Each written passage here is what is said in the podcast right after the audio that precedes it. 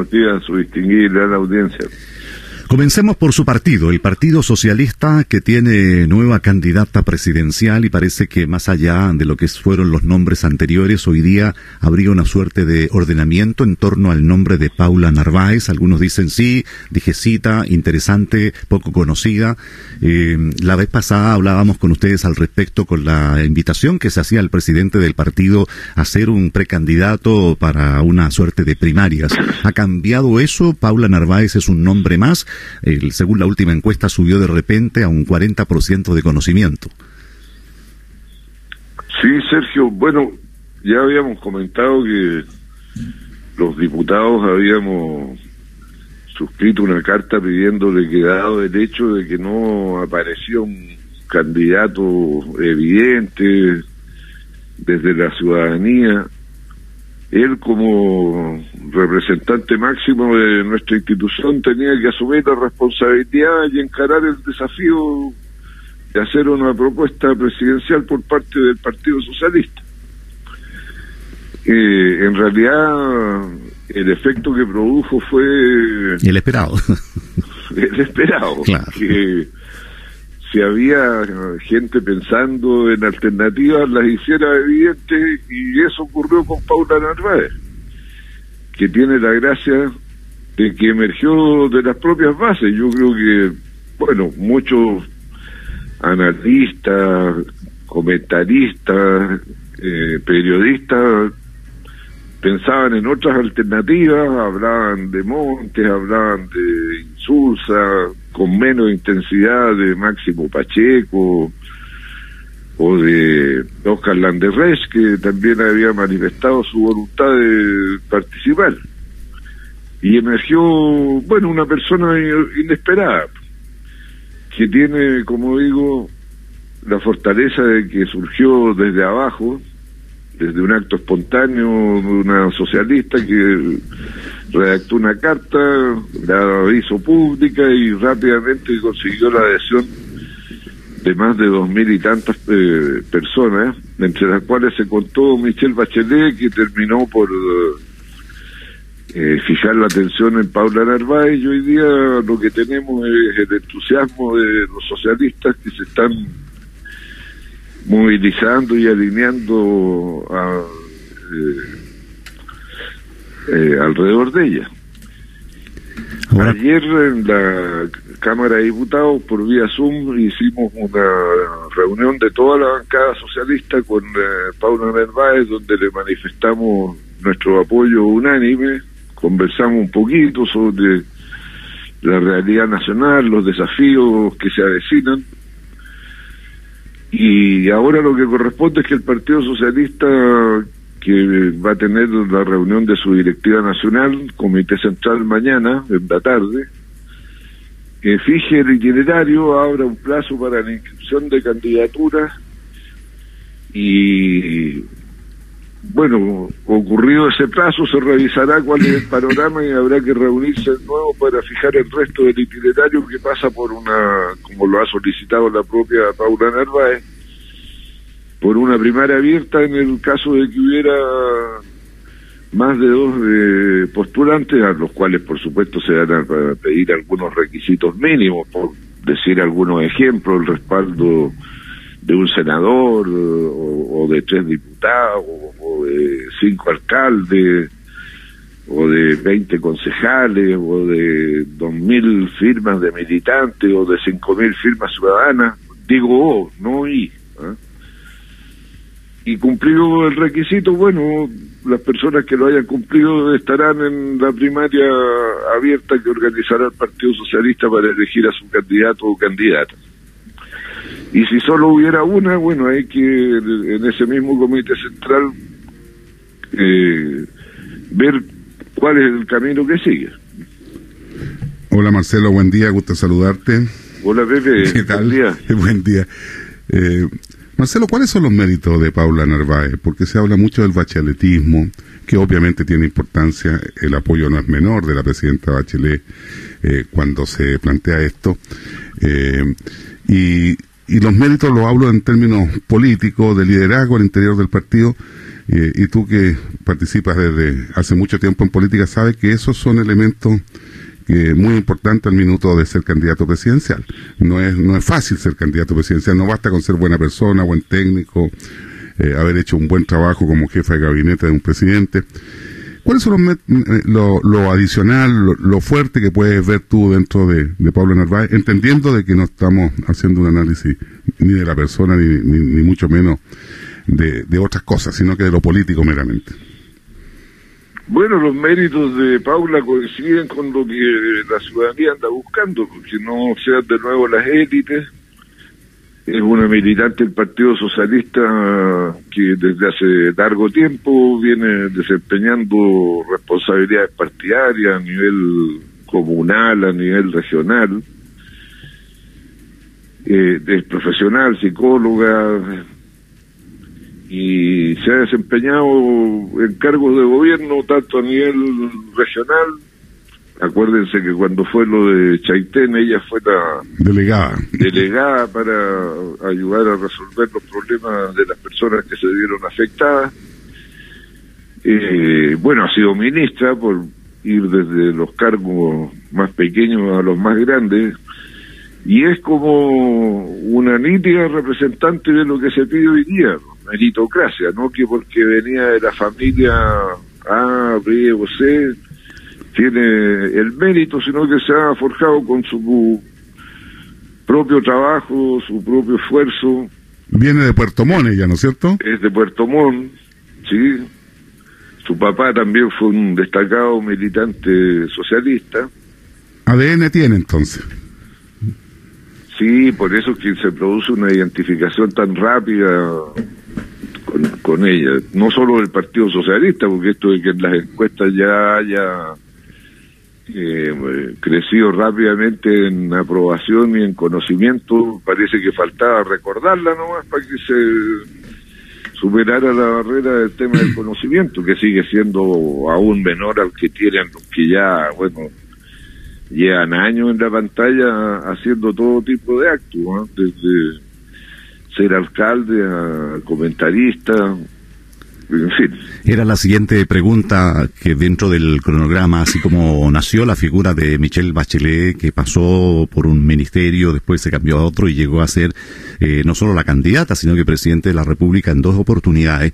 En este caso, cuando se miraba esa lógica y aparece, usted dice de manera espontánea, la figura de la señora Narváez, eh, no se piensa solo en el Partido Socialista, que lo representa absolutamente con lo que usted señala, sino que también hay que apostar a ganar y el proceso eso es largo, que hay que pasar primero por la unidad constituyente, me imagino que ese, ese bloque de acuerdo seguirá adelante, y después por la primera, por la primaria de junio o julio, ¿no? Así es, pues yo creo que, bueno, primero habrá la primaria del Partido Socialista, si hay más de dos candidatos, luego haremos la primaria de la convención de la convergencia progresista con el PPD y los radicales, luego con eh, la DC y si hubiera otros candidatos con ellos también, y luego habrá que ir a la elección general, pues un camino lleno de desafíos, como es lo normal cuando se aspira a la presidencia de la República, pues no es... Nos olvidamos de, ese, de eso previo. Regado de pétalos de rosa, más bien le toca la parte de las espinas a todas las candidaturas. Lo que ocurre que hoy día el cronograma electoral es distinto y de repente se dice que dentro de lo parlamentario, eh, lo presidencial, hoy día lo más importante era la, la constituyente, pero igual, a falta de candidatos en algunos partidos para algunos cupos, hoy día son cuatro las elecciones del próximo 11 de abril, también se anticipó esta carrera parlamentaria de manera paralela, pero cada vez que se acerca el periodo, cada cuatro años en Chile ocurre lo mismo, nombres que aparecen, nombres que se bajan, en fin. Vamos al ámbito parlamentario, mi estimado Marcelo, porque hay un proyecto que nació quizás como una necesidad, como una modernización del sistema de elección de voto popular, y hay algo que se suponía y de repente no se entiende mucho, no hay mucha claridad, la gente no baja ah, más allá de los titulares, este proyecto de voto anticipado que hoy día nuevamente aparece una indicación del gobierno que divide si es un día antes, si son 11 días antes. ¿Cuál es el objetivo? Si todavía eh, nosotros tenemos una baja participación, este proyecto de voto anticipado que nuevamente divide a la oposición y al gobierno, Marcelo?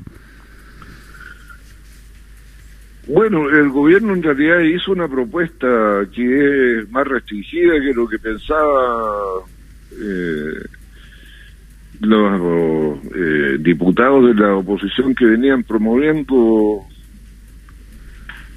el voto anticipado, que en realidad es voto por correo, no sé para qué te ponen tanto nombre. y se trata de darle facilidades a personas que tienen dificultades para concurrir a votar. Ahora, la oposición aspiraba a que estuvieran habilitados para votar por correo a aquellos que no podían concurrir a los locales de votación porque estaban eh, eh, en cuarentena, con restricciones de movilidad por la situación sanitaria, en fin. Pero el gobierno decidió limitarlo a personas que tienen discapacidades, que tienen cierta edad, que en el caso de las mujeres que están embarazadas, en fin. Yo mire, siempre he sido de opinión que una cosa que funciona bien, aquí hacerle modificaciones que está por comprobarse su eficacia. Yo creo que es preferible reponer la idea del voto obligatorio. Es mucho más seguro el compromiso de la ciudadanía con la mantención de sus libertades que son protegidas por la democracia. Esta no se sostiene sin el respaldo de los ciudadanos. Veamos lo que está pasando hoy día en Estados Unidos, cuando las instituciones se ven eh, debilitadas por la acción además de, las propias autoridades que estaban a cargo. Yo no, no, no le veo ningún dramatismo a que no se apruebe o se apruebe restringidamente el voto por correo. Lo que sí se puede tener la tranquilidad de que nuestro correo funciona bien, es uno de los mejores del mundo. Y a ese respecto no hay nada que, que temer de que no van a llegar las cartas o no sé. Esas cosas Pero era por, era el voto por correo, Marcelo, porque revisando un poco lo que lo que aparece en la prensa, eh, se habla de días antes en los mismos lugares de votación y en este caso eh, la indicación del Ejecutivo es un día antes para personas en situación especial, pero en, los lugares de votación. Eh, era tan así como eh, el original del proyecto. Bueno, pero entonces, ¿cuál es el sentido del voto por anticipado? Eso. Es que por eso te lo planteo, porque anticipado era para los que iban a estar fuera de Chile, porque tenían planificado un viaje. Ahora se incorporó el tema COVID. Bueno, si esa es la idea del gobierno, es peor. Pero por eso te lo digo, porque produjo una situación bien bien especial. No, porque la, vez, la vez anterior se planteó en el plebiscito de que por qué no había dos días de votación para que no se hubiera aglomeraciones. Y la gran dificultad era la duda que tenía todo el mundo cómo van a ser los, eh, protegidos los votos ya emitidos pues entonces si van a, vamos a caer en lo mismo mire sabe que no, bueno, no, no, no, no lo interesante... me cuesta ponerme en la cabeza. Es que, es que se pensaba unos días antes, 11 días antes, eh, y finalmente el texto dice del gobierno es hacer la votación anticipada un día antes de la fecha original, aprovechando que las Fuerzas Armadas, garantes del proceso, toman el, el, control el día viernes. Y yo la verdad que no entendí nada, porque no entendí nada de eso. Es prácticamente lo mismo que tenemos. Exactamente. Sí. Ahora, mm, lo que usted señala en algún minuto rápidamente se entendió cuando este cambio fue al voto voluntario. Volver es una medida que de repente se supone igual como se hizo la anterior del voto voluntario que iba a aumentar la participación. ¿Usted piensa que en estos tiempos efectivamente está la posibilidad de que con la obligatoriedad, cosa que hoy día la sociedad chilena no le gusta mucho cuando aparecen este tipo de cosas? Ni siquiera para las vacunas, Sergio. Cumpla, cumpla con eso pensando que, por ejemplo, en el plebiscito del 25 de octubre los porcentajes fueron similares a los históricos, siendo algo trascendental para el país. No, no fueron similares a los históricos. Los históricos son mucho más altos que las últimas votaciones. En el plebiscito llegó a participar un poco más del 50% de los, de los potencialmente habilitados como ciudadanos para ejercer el derecho a voto, pero aquí se trata de una cuestión simbólica, sobre todo. Y la cuestión simbólica es que el país se sostiene entre todos y las instituciones relevantes para cada uno de los ciudadanos y para el conjunto, como es la democracia, la generación de autoridades legítimas, bueno, es con el concurso de todos. Si alguien no fue a votar y después encuentra que te cortan la luz porque no sé qué cosa y mire lo ineficiente y qué sé yo, bueno, ¿por qué no fue a votar para tener eficiente? Es una manera también de proteger las instituciones y de sentir que la, la responsabilidad de construir al país nos compete a todos, no a unos iluminados. En el caso del voto anticipado, la idea era darle facilidades a personas que tienen problemas para votar antes. ¿Ah? ¿Quiénes tienen problemas? Bueno, las personas que tienen limitaciones, por ejemplo, las embarazadas, por ejemplo, los discapacitados, por ejemplo, alguien que está eh, enfermo, por ejemplo, los miembros de las Fuerzas Armadas que ese día tienen que custodiar los locales y no pueden ir a votar para no dejar votar la labor de custodia. Esa era la idea se mantiene el principio del secreto del voto que fue lo invocado justamente para no, no tomar el tema del voto por correo. Esa fue la razón fundamental.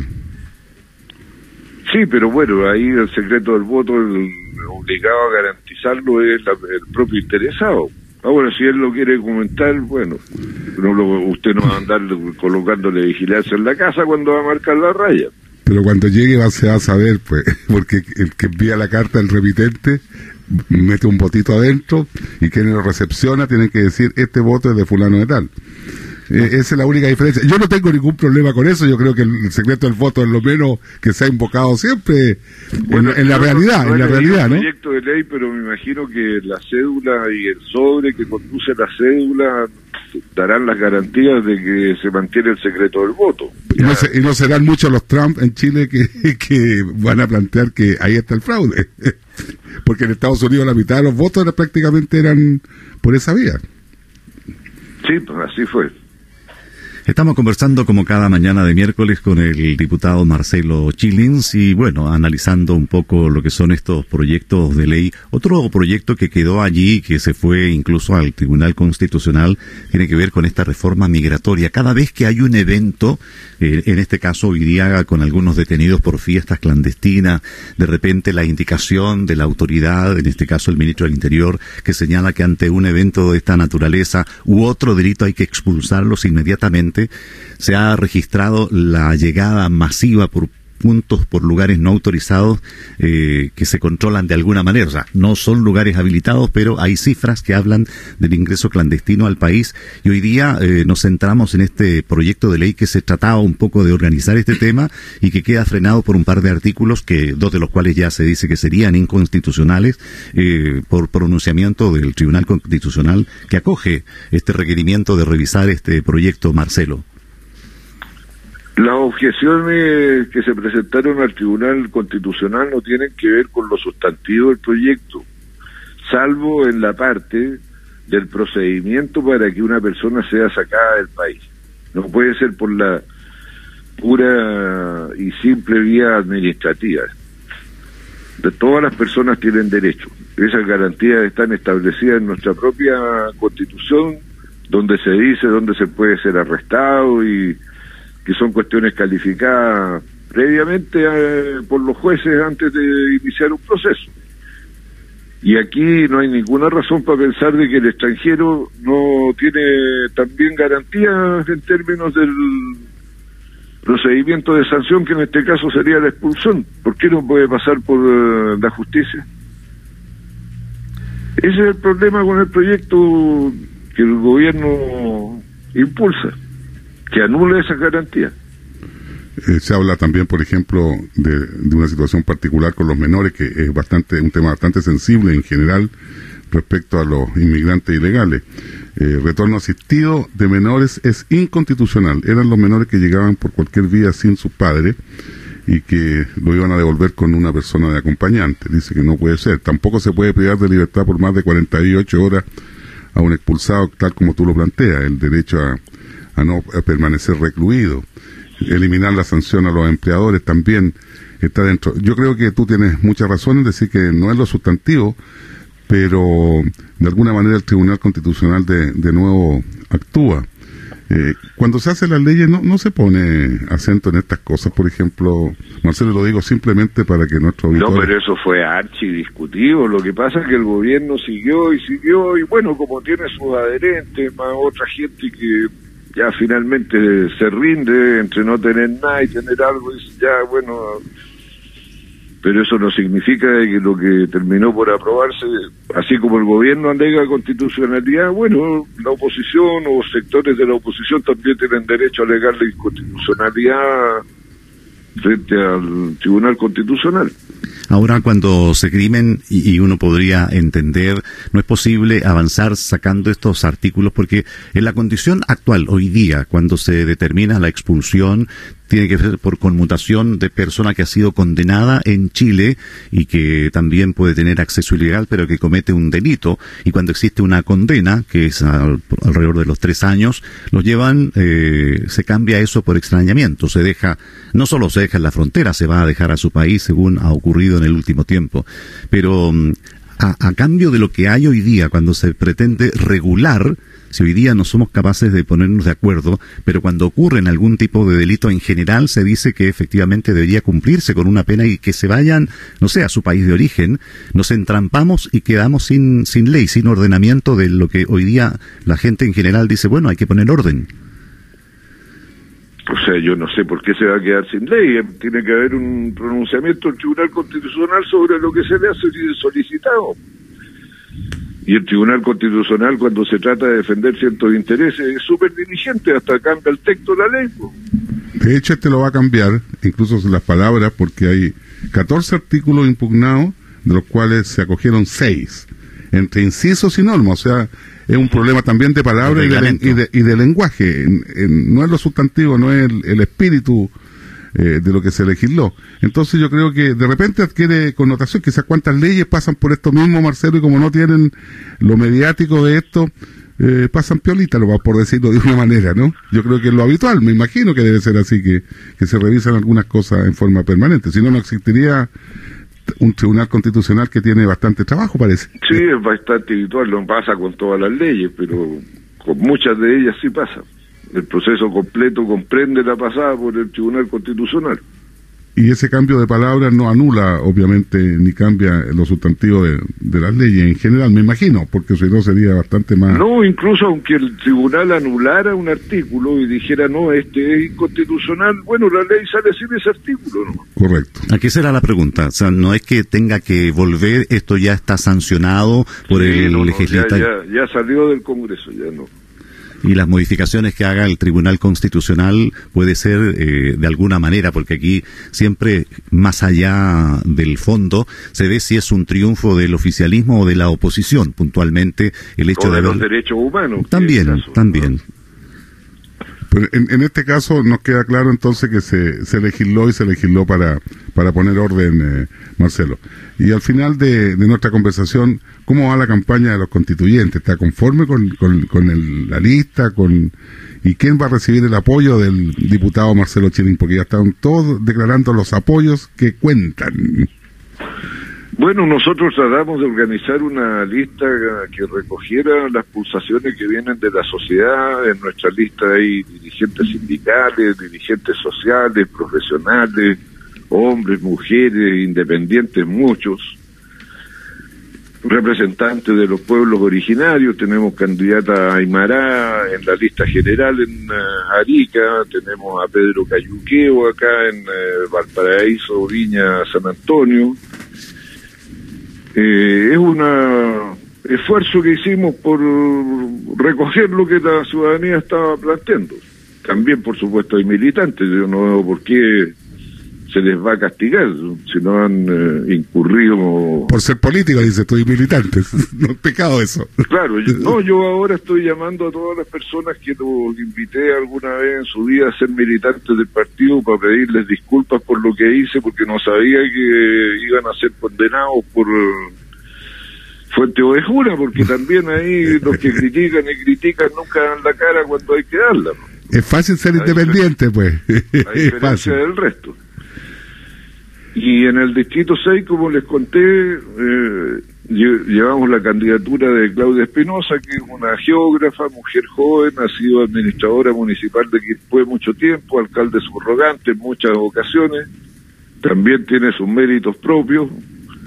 Pronto estará el viernes, si todo sale bien, estará en eh, Radio Libre y Nexos conversando con el diputado Pardo y, y con eh, Marco Antonio Olivares. Eh, y por eh, San Felipe llevamos un abogado independiente, profesor de Derecho, don Claudio Gómez. Por supuesto, en la lista de la prueba. Bien, pues señalado el, el, apoyo, seguramente son nombres que empezarán a, a, sonar aquí, al menos en lo que queda de estas vacaciones, que van a pasar rápido y también va a llegar muy rápido el 11 de abril, así es que hay buen trabajo por delante, Marcelo. Así es, pues. Muchas gracias, Marcelo. A ustedes, que estén muy bien. Igual, Marcelo, que te vaya muy bien, adiós. Gracias. Gracias. Así es esta conversación.